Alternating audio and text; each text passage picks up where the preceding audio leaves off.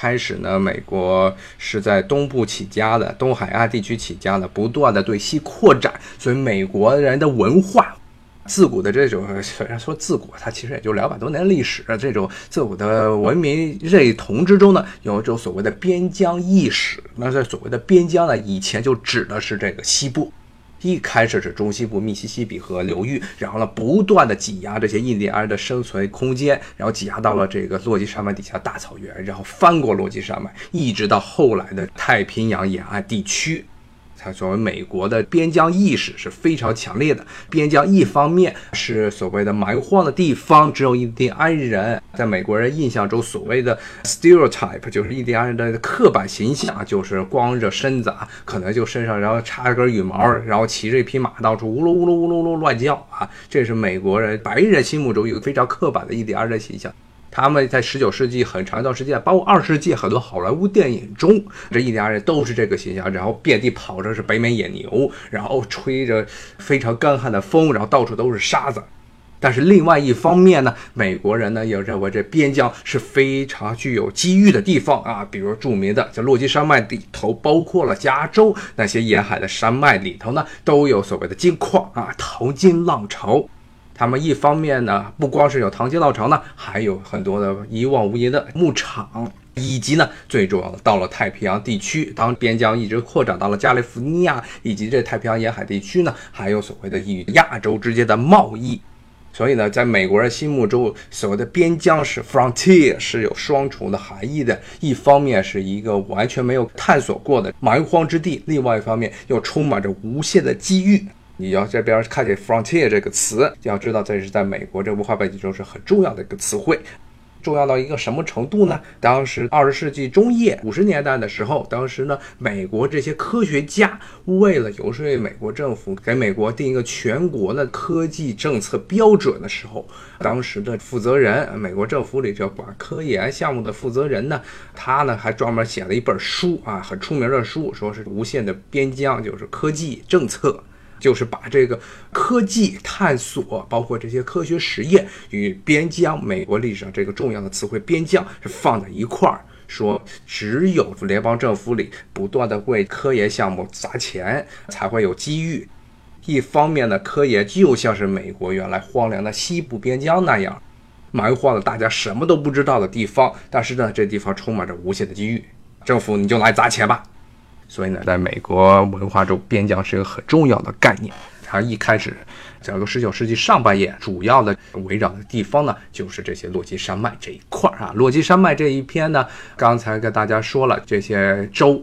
比如说像刚才说的，从北往南，加拿大边境那边呢是这蒙大拿，然后爱德河，然后呢是怀俄明，怀俄明也是著名的美国国家公园，中国人老去的黄石。到处都是间歇泉，然后地质活动非常剧烈，岩浆活动非常剧烈的这么一个地方。然后，维俄明再往南，比如科罗拉多呀，像犹他呀，包括到了边境上的亚利桑那和新墨西哥这一块，都属于所谓的西部地区落基山脉所经过的州。一般他们在美国这边的很多地理划分上称他们为山地州，因为州是在山里头。山里头的资源呢，像刚才说的北美野牛，同时还有美洲地区第二大的食肉动物。第二大的食肉动物是什么呀？美洲狮，美国当地人称之为山狮 （Mountain Lion）。这东西呢，其实就是如果很多听众可能都穿一个体育品牌，这彪马，彪马上面那只跳着的大猫啊，其实就是美洲狮。为什么他说是美洲第二大的食肉动物？因为第一大的食肉动物是美洲豹。这美洲豹的基本上活动范围是墨西哥，还有中南美洲这些热带雨林中的大豹子、大猫。豹子是大猫还是小猫？我忘了，抱歉，现在没时间去查了。因为他们有个分类标准，小猫叫的时候就跟猫一样，喵喵喵的叫，所以呢，你听那个雪豹它的叫声就特别的萌啊，特别的可爱。虽然它长得样子非常大，我忘了这个美洲豹是归是大猫、小猫，但是美洲狮是大猫。而且呢，美洲狮是非常擅长捕猎，对伏击不光是捕猎，它是一种非常擅长伏击的动物。就像以前，如果大家喜欢古龙的武侠小说，是经常一个常见的梗段子，就是说你看见它的那一刻，你已经死了啊！基本上这可以完全适用于啊，美洲狮它也是武林高手，而且是经常会悄无声息的跑到你身边。然后突然扑上去，咔叽把你的脖子咬断。所以呢，你看见美洲狮的时候啊，你就已经死了，基本上是同样一个道理。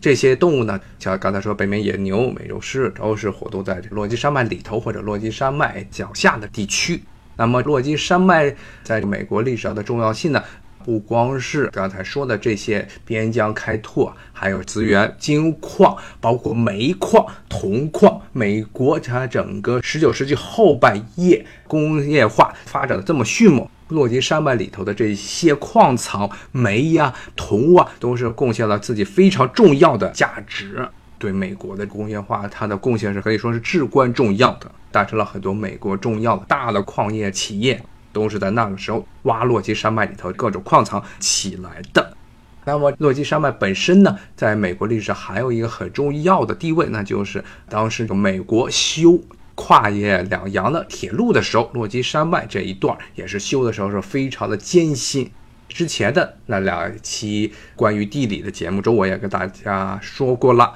美国这一块呢，它的地理上呢都是几个竖着的分界。首先是阿巴拉契亚山脉，然后是密西西比河，然后呢是我们今天讲的这个洛基山脉。所以呢，它每一个地方呢都是相对来说比较封闭的一个实体。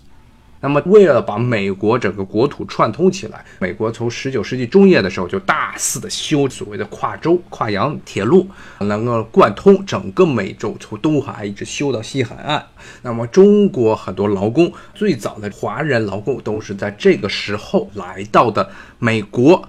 很多人甚至由于当时的修筑的条件非常艰苦，特别是修跨越落基山脉的这些铁路的时候，很多人都在这儿付出了自己的生命。